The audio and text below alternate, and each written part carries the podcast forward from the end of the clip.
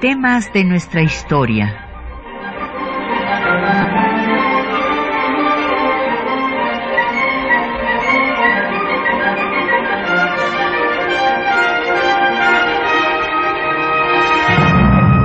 Un espacio que difunde el conocimiento del pasado para comprender nuestro presente.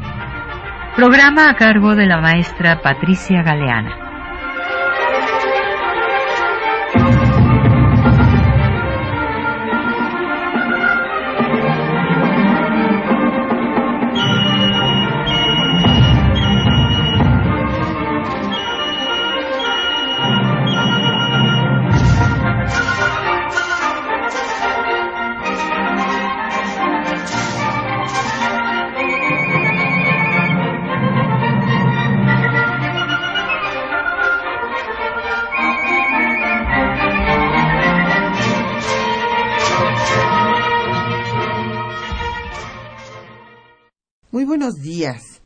Hoy pues vamos a hablar de Benito Juárez, su vida política.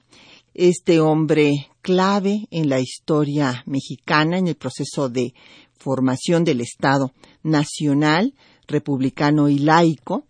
Queremos agradecer a nuestros radioescuchas sus comunicaciones y se los recordamos porque nos interesa mucho estar en comunicación con ustedes. El eh, teléfono a su disposición, como de costumbre, es el 5536 8989, el 01 800 505 2688 y tenemos un correo de voz 5623 3281 y también puede usted eh, mandarnos eh, si quiere hacer alguna consulta, algún comentario, un correo electrónico a temas de nuestra historia arroba yahoo.com.mx y escuchar el programa en la red o bajarlo y escucharlo cuando usted tenga tiempo en el www.radiounam.unam.mx. Al final del programa voy a leer alguno de los comentarios que nos enviaron eh, que eh, son muy interesantes porque inclusive nos refieren anécdotas, nos mandaron un correo electrónico desde Oaxaca refiriéndonos a anécdotas sobre don Benito y bueno, pues es la mejor forma de recordar a este personaje. Siempre hemos dicho que un pueblo que no conoce su historia es como un personaje que tiene Alzheimer, no sabe de dónde viene y a dónde va. Por eso es importante el conocimiento de nuestra historia del siglo XIX y en particular de Juárez por el papel tan relevante que tuvo en una generación eh, que definió al Estado mexicano entre el proyecto monárquico y el republicano, entre el centralismo y el federalismo, entre el proyecto liberal de nación y el proyecto conservador. Y bueno, en este caso vamos a hablar, el programa de día de hoy, de eh, la vida profesional y ya la vida política, la incorporación de Juárez a la vida política, donde, como usted recordará, pues Juárez ocupó los tres niveles de gobierno y los tres poderes. O sea, inició su carrera siendo regidor del ayuntamiento, fue después gobernador, en varias ocasiones de su estado natal, eh, posteriormente fue eh, secretario de Estado. Y también, bueno, desde luego fue revolucionario porque luchó en contra de Santana en el movimiento que logró derrocarlo y llegó finalmente a la presidencia de la República que ocupó eh, durante 14 años. los primeros 10 fueron años de guerra primero de guerra civil y después de ocupación extranjera. Y menos de un sexenio fue el periodo en el que le tocó la reconstrucción eh, nacional. Y en el eh, poder judicial, pues fue lo mismo juez que magistrado, eh, ministro de la Corte, presidente de la Suprema Corte de Justicia de la Nación, y precisamente por haber sido presidente de la Suprema Corte de Justicia de la Nación, de acuerdo a la Constitución de 57. Al faltar el presidente, él ocupó la presidencia de la República, la primera magistratura del país.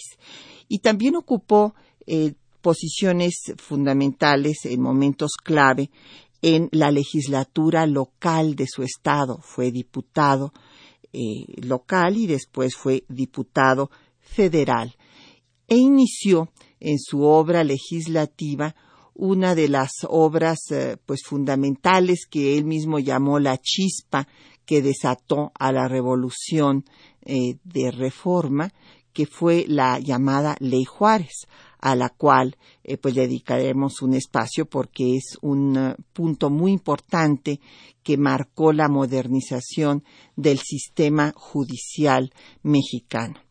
Vamos a hacer eh, un corte para, en fin, venir a hablar de todos estos temas, escuchando un poco de música.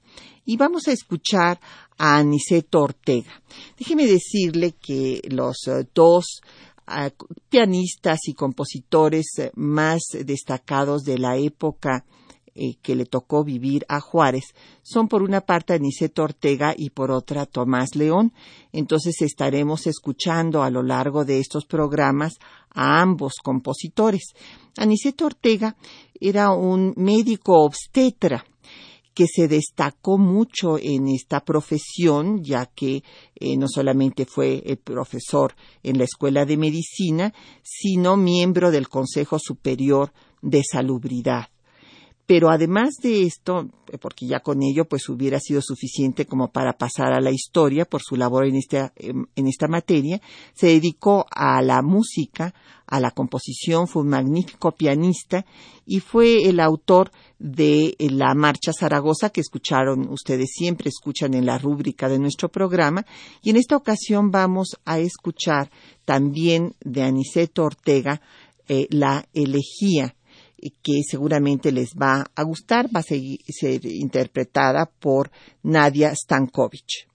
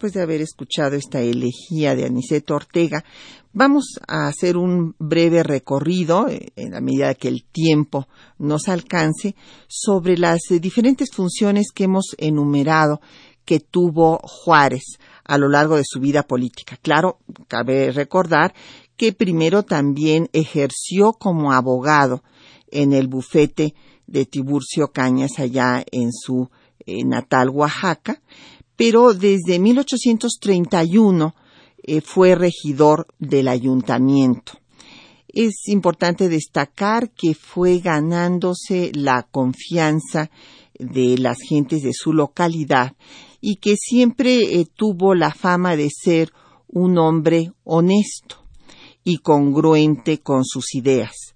Es 1833 eh, fue un año clave en la lucha de, los liberales mexicanos por cambiar el status quo, por acabar con las estructuras coloniales que habían sobrevivido eh, todos estos años, primeros años de la independencia, y eh, Juárez va a apoyar al grupo de los liberales que con eh, el apoyo de las ideas de José María Luis Mora y la práctica política en la eh, presidencia de la República de Valentín Gómez Farías van a iniciar la primera reforma liberal.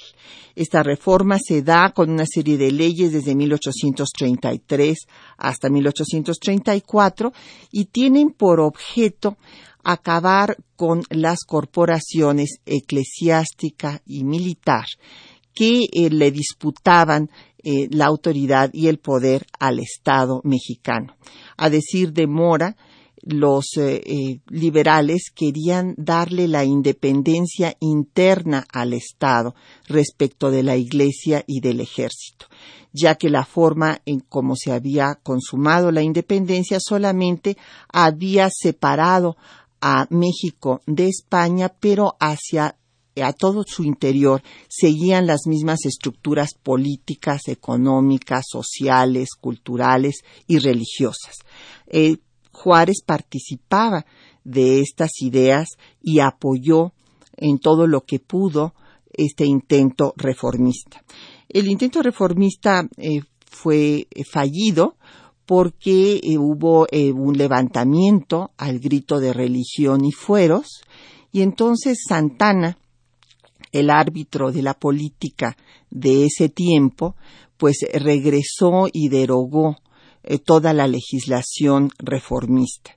Eh, habían logrado eh, antes de, de este paso la secularización de los bienes de la Iglesia, habían cerrado a la universidad por ser un centro de ideas conservadoras, habían creado la Dirección de Instrucción Pública para el Distrito Federal y los territorios, y como estaba en vigor la Constitución de 1824, cada entidad de la República daría su propia normatividad en materia de educación. Se pretendía hacer que la Iglesia acatara la autoridad del Estado. Además, se quería eh, quitarle sus bienes para eh, capitalizar a la economía, para salir de la bancarrota y por esto la secularización de los mismos que se vendían en subasta pública y se establecía que los ministros del culto religioso seguirían impartiendo sus sacramentos, pero pagados por el Estado. Era una forma en la que realmente se estaba asimilando la Iglesia al Estado. Ya veremos que después la reforma juarista marcará una diferencia sustantiva respecto a esta primera reforma liberal, puesto que Juárez va a dar la separación entre los asuntos de la Iglesia y el Estado y no esta absorción de la institución eclesiástica al Estado que pretendieron los liberales de 1833. Pero en fin, esta reforma fue suprimida por Santana y eh, Juárez, no obstante, pues siguió eh, avanzando en esta ideología liberal que iba a definirse eh, cada vez más claramente en un nuevo proyecto de nación, eh, un proyecto de nación que finalmente retomaría la reforma de 33, pero le haría cambios, como mencionaba yo, sustantivos. En 1834 viene un acontecimiento de los que van a ir haciendo que Juárez, que se caracterizó toda su vida por ser un hombre conciliador, empezara a tomar una actitud más radical eh, justamente ante eh, la confrontación con una realidad adversa para llevar justamente una eh, acción política conciliadora. Estos hechos van a ser los que él mismo nos refiere en los apuntes para mis hijos cuando defiende a una comunidad indígena del cobro de las subvenciones parroquiales del cura de Losicha. Vamos a escuchar eh, de viva voz de Juárez eh, lo que sucedió en aquella ocasión.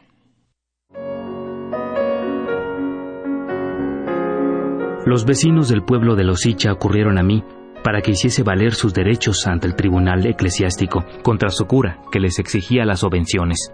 Sin duda, por mi carácter de diputado y porque entonces regía en el Estado una administración liberal, fue atendida mi solicitud. Se dio orden al cura para que se presentara a contestar los cargos que se le hacían, previniéndosele que no volviera a la parroquia hasta que no terminase el juicio que contra él se promovía. Pero desgraciadamente, a los pocos meses cayó aquella administración y el clero, que había trabajado para el cambio, volvió con más audacia y menos miramientos a la sociedad y a su propio decoro, a ejercer su funesta influencia a favor de sus intereses bastardos. El juez eclesiástico, sin que terminara el juicio, sin audiencia de los quejosos, permitió que el acusado volviera a su curato. Luego que aquel llegó al pueblo de Losicha, mandó prender a todos los que habían representado contra él y de acuerdo con el prefecto y con el juez del partido, los puso en la cárcel con prohibición de que hablaran con nadie. No pudiendo ver con indiferencia la injusticia que se cometía contra mis infelices clientes, marché para el pueblo de Mihuatlán. Me presenté ante el juez. Le supliqué me informase el estado que tenía la causa de los supuestos reos y del motivo de su prisión. Me contestó que nada podía decirme porque la causa era reservada. Le insté a que me leyese el auto de bien presos, que no era reservado y que debía haberse proveído ya, por haber transcurrido el término que la ley exigía para decretarse. Al otro día, el juez me previno que me abstuviese de hablar y que volviese a la tarde para rendir mi declaración preparatoria en la causa que me iba a abrir para juzgarme como vago. Temí mayores tropelías y regresé a la ciudad con la resolución de acusar al juez ante la Corte de Justicia, pero no me atendió porque en aquel tribunal estaba también representado el clero. Implacable el juez en sus venganzas, como lo son generalmente los sectarios de alguna religión, quiso perseguirme y humillarme, para que procediese a mi aprehensión, expresando por única causa que estaba yo en el pueblo de Losicha, sublevando a los vecinos contra las autoridades. El juez de la capital, que obraba de acuerdo con el cura, pasó a mi casa a la medianoche y me condujo a la cárcel, sin darme más razón que la de que tenía orden de mandarme preso a Mihuatlán.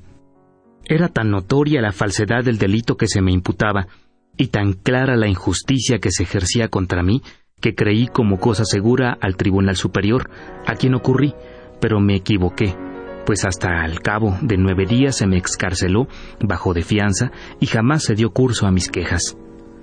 Sufrí las arbitrariedades de las clases privilegiadas en consorcio con la autoridad civil, lo que me afirmó en mi propósito de destruir el poder funesto de las clases privilegiadas. Subsistían los fueros eclesiástico y militar, la intolerancia religiosa, la religión de Estado y la posesión del clero de cuantiosos bienes de que abusaba fomentando los motivos para cimentar su funesto poderío.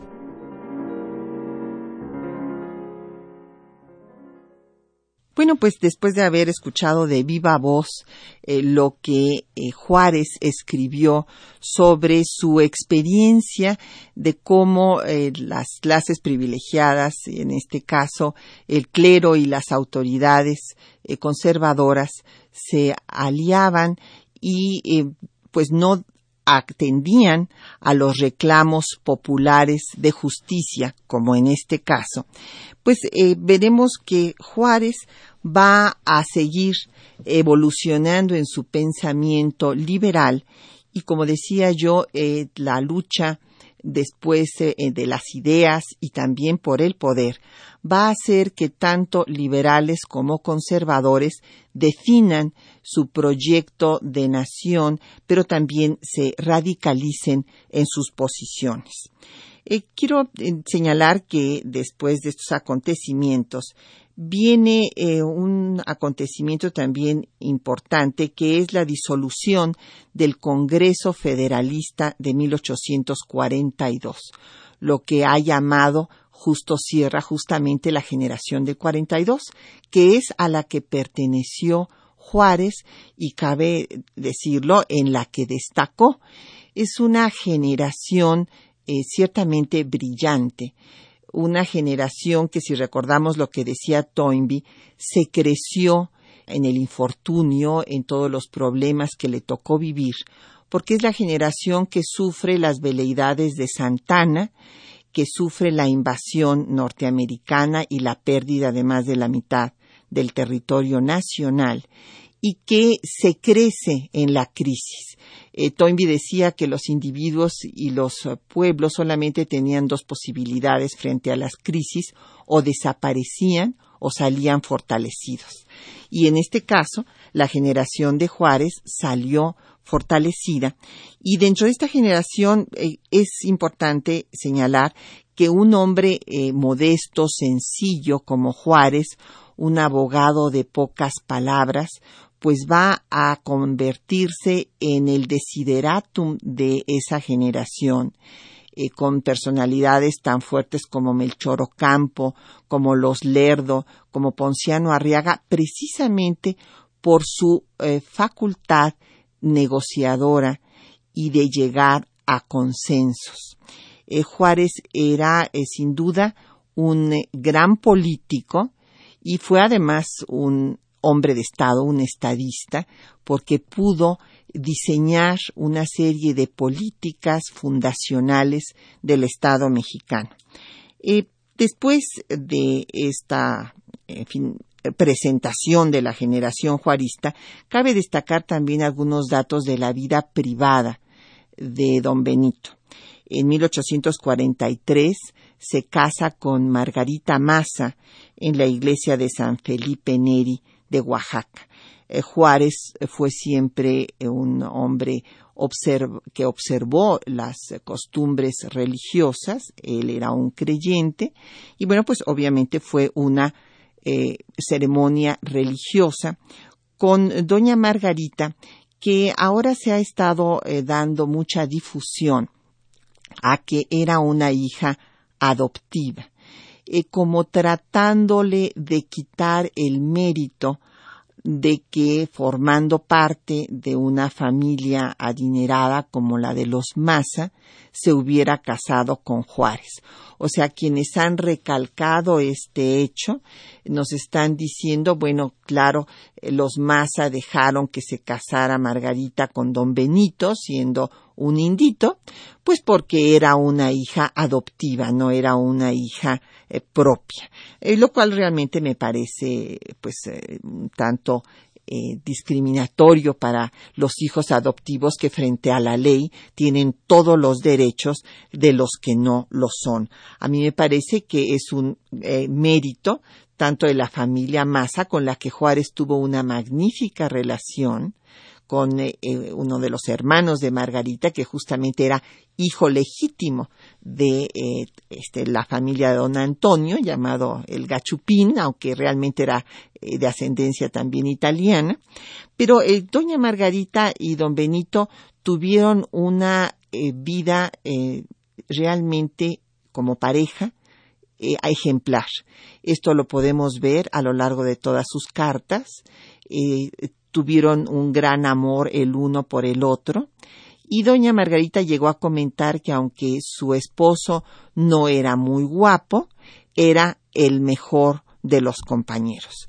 Eh, procrearon doce hijos, de los cuales perdieron cinco, dos hombres y tres mujeres es eh, una vida triste, muy común en las, las, familias de aquella época, pues, eh, pero que desde luego en las cartas se habla de todo el sufrimiento de ambos por perder estos hijos, sobre todo al mayor, a Toñito, el, el negrito, como le decía de cariño eh, Juárez, porque él ya murió cuando tenía casi siete años mientras que los demás murieron más pequeños.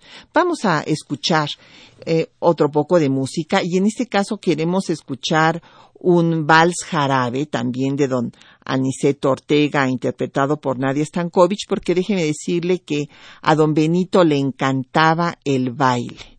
En todos los bailes era el último prácticamente en, sentarse o en salir y esto es una parte de eh, pues este Juárez de carne y hueso que también debemos conocer.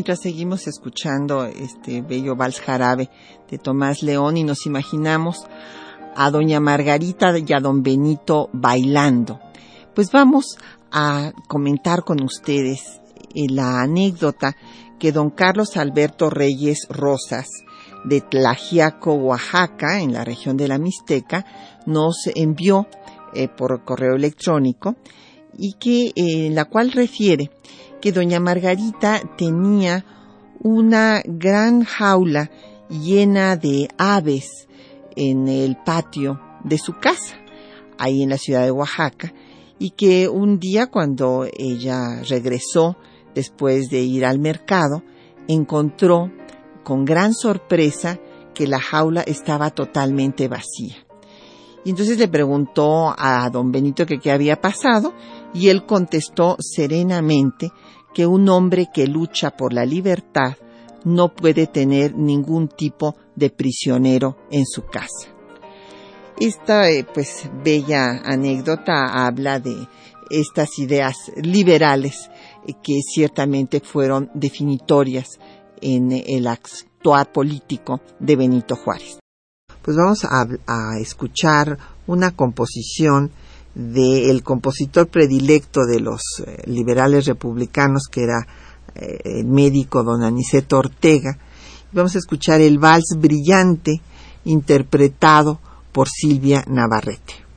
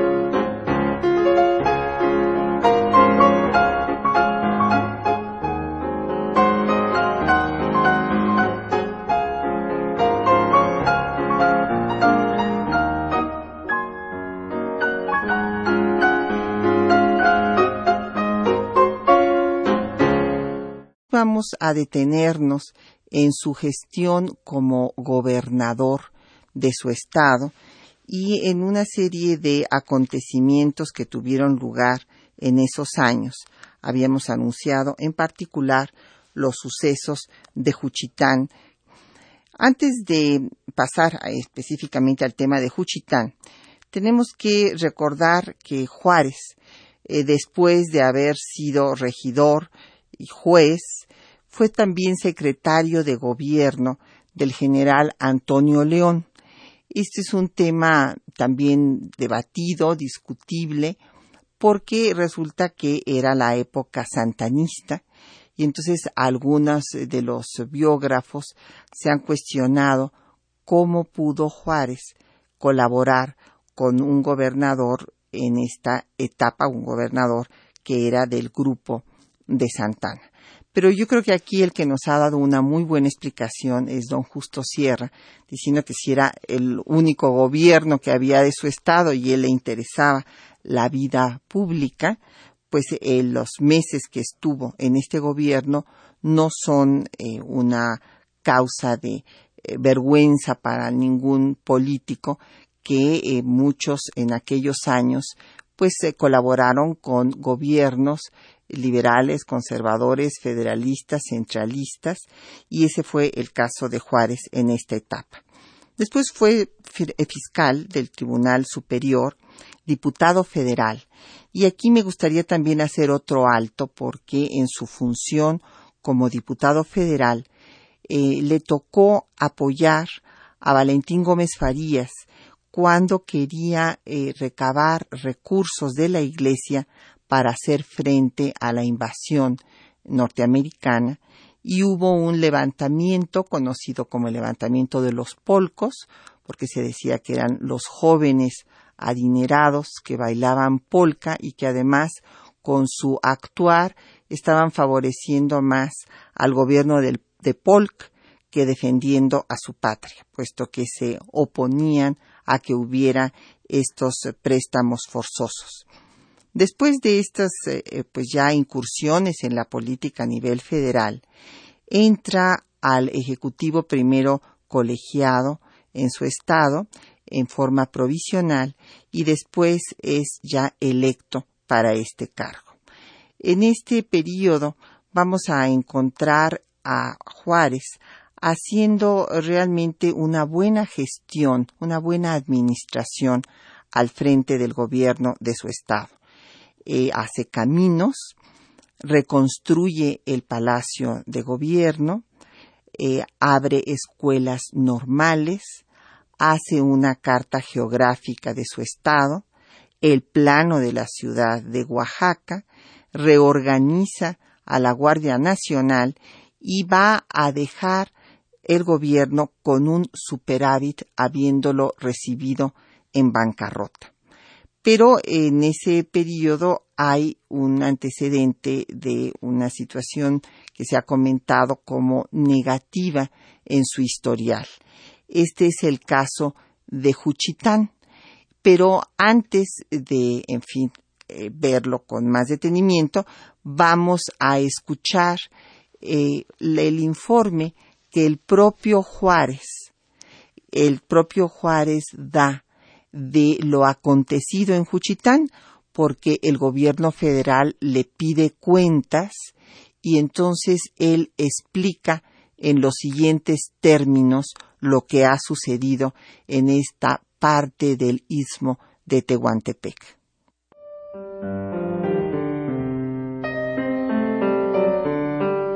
En una carta al ministro de Relaciones, José María Lacunza, en 1850, Benito Juárez explica los motivos de un incendio en el pueblo de Juchitán, Oaxaca.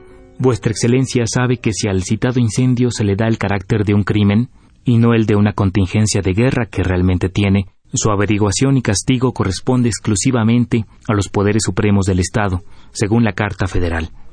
Este fue causado por los fuegos de las tropas que batieron al faccioso Meléndez, comunicado algunos jacales por la acción del norte que soplaba y concluido por la desaparición de este fenómeno. Las casas de Juchitán son de palma. Los fuegos de fusilería y artillería obraron a orillas del pueblo sitio que el enemigo eligió para batirse, y estas circunstancias y la del viento dominante no podían producir otro resultado. Para buscarlo, es necesario desconocer las leyes físicas de la naturaleza o imputar a las autoridades un horrible atentado, que han estado muy distantes de cometer. Esta es la convicción del Estado, la del departamento de Tehuantepec y la de los habitantes de Juchitán, y ninguno hasta hoy ha levantado su voz para quejarse, ni se ha atrevido a decir que el suceso de que unos tienen exacta noticia y otros han sido testigos presenciales haya sido la obra de la premeditación.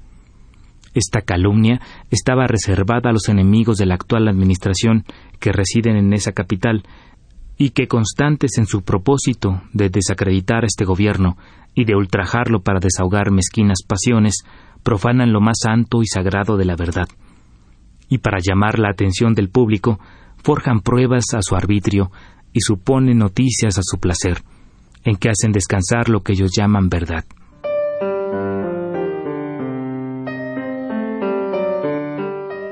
Hay en la República un partido de hombres inmorales que para abrirse paso a los destinos combaten acremente al gobierno y para desprestigiarlo le suponen crímenes sobre crímenes que ni ha pensado perpetrar. Los juchitecos están en agitación para este motín desde el año 48, en que descaradamente se dedicaron al robo de sales y ganado, a proteger al contrabando, a rehusar la obediencia de las autoridades y a negarse al pago de las contribuciones. Vuestra Excelencia sabe que este gobierno, más que benigno, solicitó algunas concesiones respecto a la sal a favor de los juchitecos y que le fueron negadas.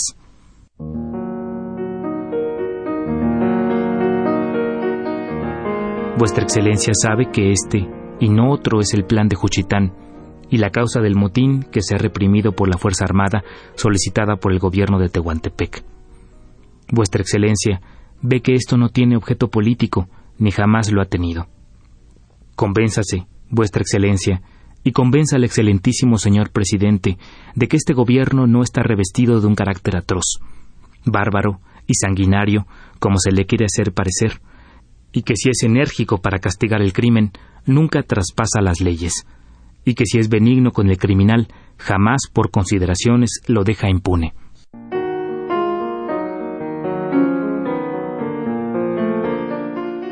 Puedo agregar otros muchos documentos en comprobación de cuanto llevo expuesto.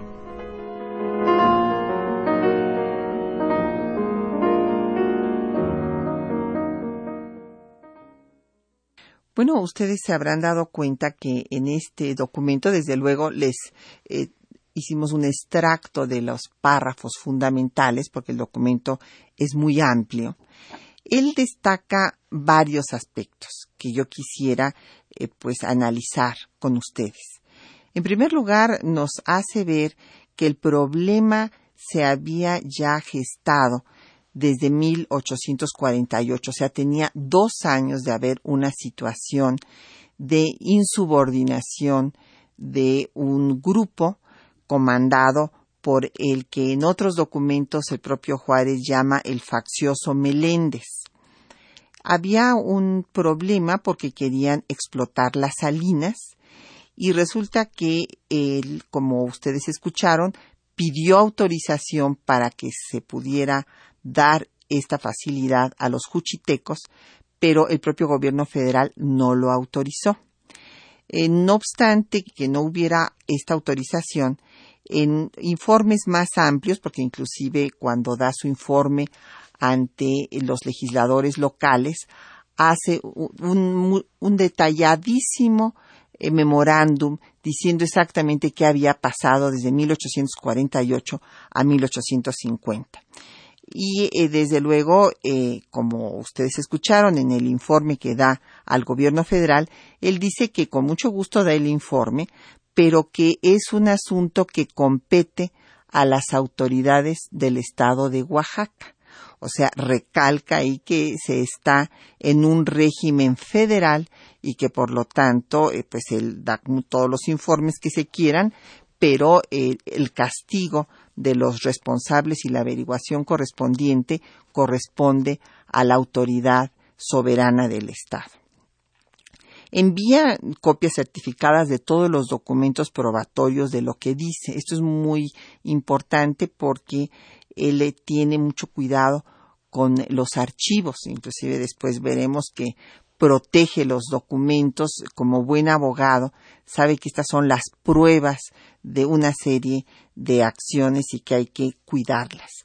Son en realidad los el testamento de la historia. Habla de otra cosa que me parece eh, fundamental destacar, eh, que ningún juchiteco se había quejado y que hay una, una serie de enemigos de su gobierno en la capital que son los que le atribuyen un acto criminal a su gobierno que él nunca cometió. Y nos menciona que los periódicos que han estado difundiendo esto, pues son periódicos eh, golpistas, por decirlo en términos actuales, y que son documentos apócrifos que salen en La Palanca y El Huracán, así se llaman las publicaciones que los difunden. Después, en otros, en el informe que da a sus legisladores, dice que estas personas robaban las sales, el ganado, se dedicaban al contrabando, no obedecían a la autoridad y que si bien él había querido ser benigno y hubo negociaciones en varias ocasiones entre el jefe, el gobernador, como él le llama, de Tehuantepec, para, por eh, la persuasión, llegar a un arreglo con este grupo de facciosos para que dejaran de violar la ley y que acataran la autoridad del Estado. Esto no sucedió. Y no solamente no sucedió, sino que en una de estas gestiones eh, los eh, levantados de Juchitán mataron a un oficial y a varios soldados. Entonces aquí tenemos pues que eh, la versión de Juárez es que las personas están cometiendo actos delictivos. Y él dice expresamente que puede ser benigno con los criminales, pero no los puede dejar en la impunidad. Y por esta razón hubo un eh, hecho lamentable el 19 de mayo de 1850 en el que mandó a someter a este grupo y se defendieron junto a las casas de Palma y unas de estas casas se incendiaron. Es muy importante decir que en sus informes y los documentos probatorios de todo lo que dice, señala que el fuego no cundió por toda la población, que se pudo apagar y que la mayor parte de la población se salvó, hubiendo eh, pocas eh, muertes que lamentar. Después Meléndez se fugó a Chiapas y ya después el gobernador del estado de Chiapas pedirá que como no es un problema que se gestó en su territorio, pues que entonces también el, el gobierno de Oaxaca le ayude a reducir a este grupo. Vamos a hacer una pausa después de haber escuchado eh, pues el texto del propio Juárez sobre lo sucedido en Juchitán. Eh, vamos ahora a escuchar música. Y en esta ocasión vamos a escuchar música del istmo oaxaqueño, eh, de un disco que se llama así, Canciones de Vida y Muerte en el istmo de Oaxaca. Y la eh, melodía que vamos a escuchar se llama Me senté bajo un árbol.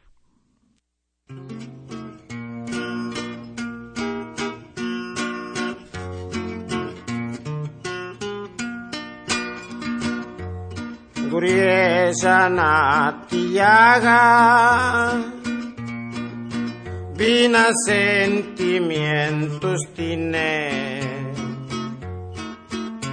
tiene Ra que suba vedaña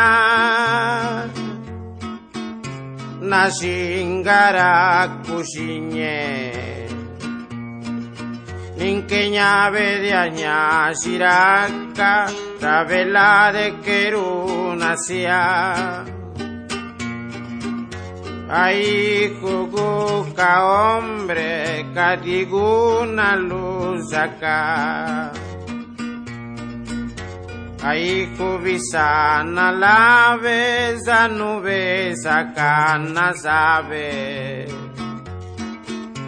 Usabi yo vistovi i jago bini nos piani kadi jago bini wati para uscigi bini lano. Ay mamá ma que sanda gusana lave por ti la venga mana chie. Ora ma que guni venirave ora que gusana lave ma caire magenda bien Bueno, pues eh, para concluir con el asunto de Juchitán, quisiera yo añadir um, la parte final de uno de estos documentos que presenta ante los legisladores de su estado, eh, señala que él puede condonar las ofensas personales, pero no está en su arbitrio permitir el ultraje a la autoridad, a la dignidad del gobierno. Eh, Juárez eh, concluye su administración en 1852, pero antes eh, de concluir y de pasar a la siguiente etapa de su vida y de la vida de México, hay que recordar que Santana, después de que se había perdido pues la guerra eh, de conquista de, territorial de Estados Unidos, eh, que quiso pasar por el territorio oaxaqueño y como entonces todavía era gobernador Juárez, se lo impidió. Eh, Santana refiere que le impidió llegar hasta Oaxaca porque él le había servido la mesa cuando, o sea, Juárez le había servido la mesa a Santana en alguna vez que había estado en este estado y que por ese, digamos, eh, resentimiento es que no lo dejó pasar. Pero desde luego la explicación que dio eh, Juárez es totalmente distinta. Consideraba Juárez que Santana iba a eh, acabar con la estabilidad política que había en su estado y por esa razón no lo dejó entrar a su territorio. Esto después Santana, pues evidentemente cuando regresa al poder en 1853, pues va a perseguir a sus enemigos, entre ellos al propio Juárez, lo manda a prisión, va a dar a San Juan de Ulúa y después al destierro. Eh, llega a La Habana y de ahí a Nueva Orleans, en donde desembarca en octubre de 1853. Allá va a pasar 18 meses, que van a ser meses muy importantes, bueno, este año y medio, porque se va a reunir con otros exilados del santanismo, con quienes va a formar un grupo fundamental para los sucesos posteriores en la vida nacional.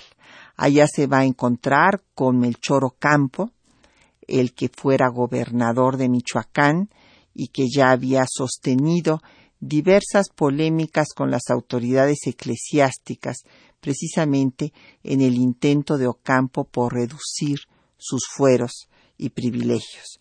También allá va a convivir con José María Mata y con Ponciano Arriaga, nada menos quien fuera después el presidente del Congreso eh, Constituyente de 56-57.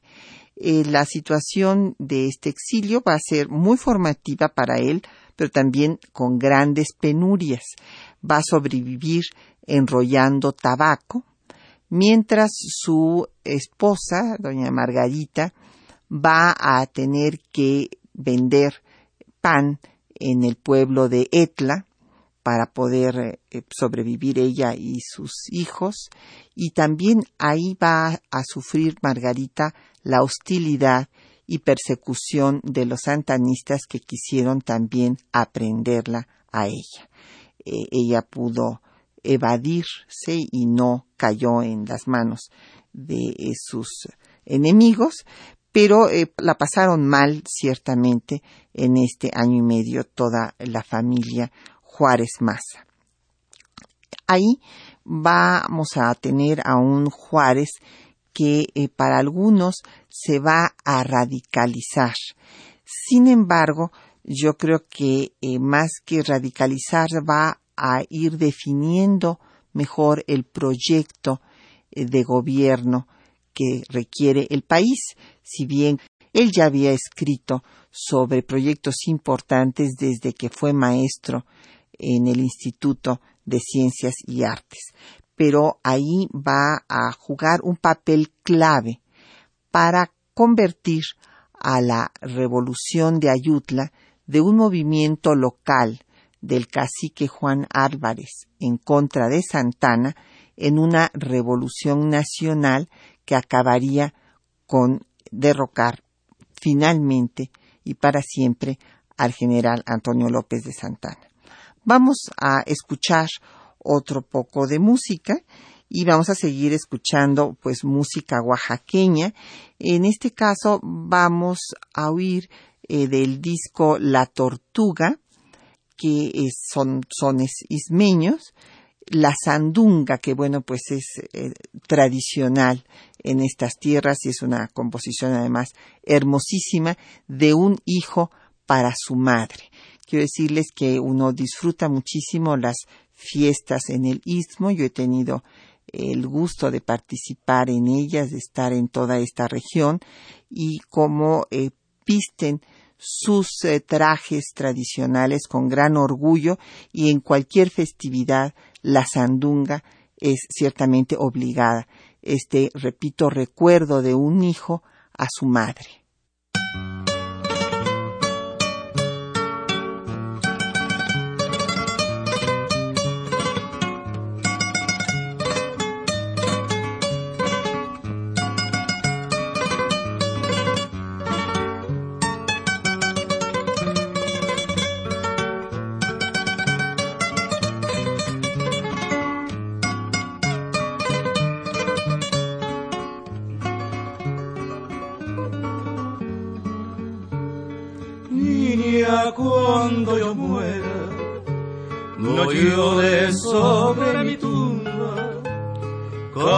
Cántame un lindo sonaima, cántame la sandunga, niña cuando yo muera, no llores sobre mi tumba, cántame un lindo sonaima, cántame la sandunga. No, me llores, no, no me llores, no, porque si lloras me muero. En cambio, si tú me cantas, yo siempre vivo y nunca muero. En cambio, si tú me cantas, yo siempre vivo y nunca muero.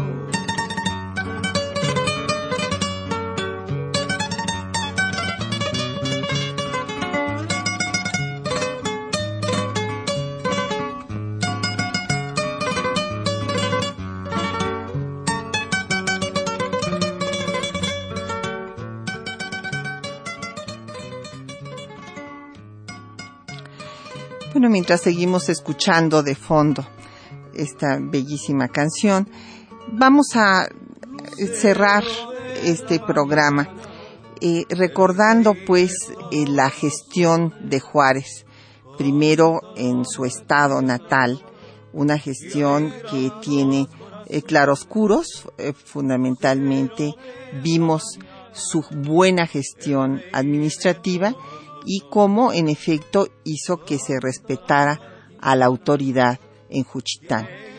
Y por otra parte, su labor clave en el grupo que se exiló en Nueva Orleans, porque de este grupo el que tuvo una eh, actividad cerca de los Álvarez fue Juárez, que convenció a Ocampo, a Arriaga, a todo el grupo de Nueva Orleans, de que apoyaran a la rebelión del sur, porque ellos querían que se insurreccionara el norte en contra de Santana.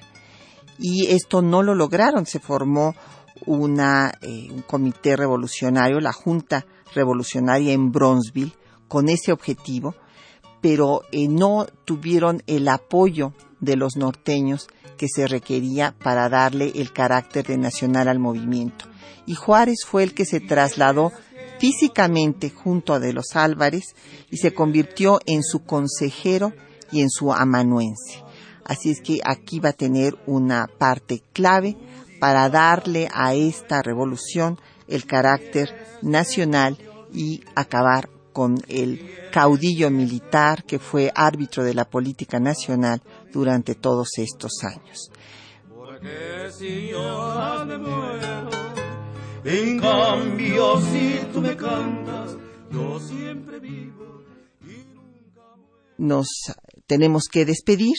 Esperamos que haya sido de su agrado este programa del México de Juárez y que nos manden sus comentarios al correo electrónico temas de nuestra historia, todo en minúscula sin espacio, arroba yahoo.com mx y que nos escuchen dentro de ocho días en el siguiente programa de esta serie.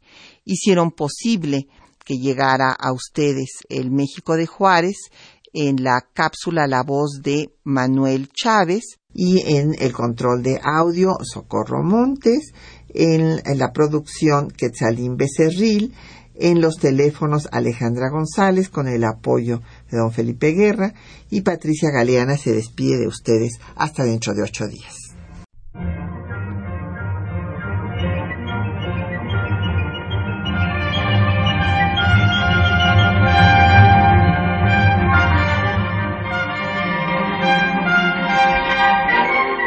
Temas de nuestra historia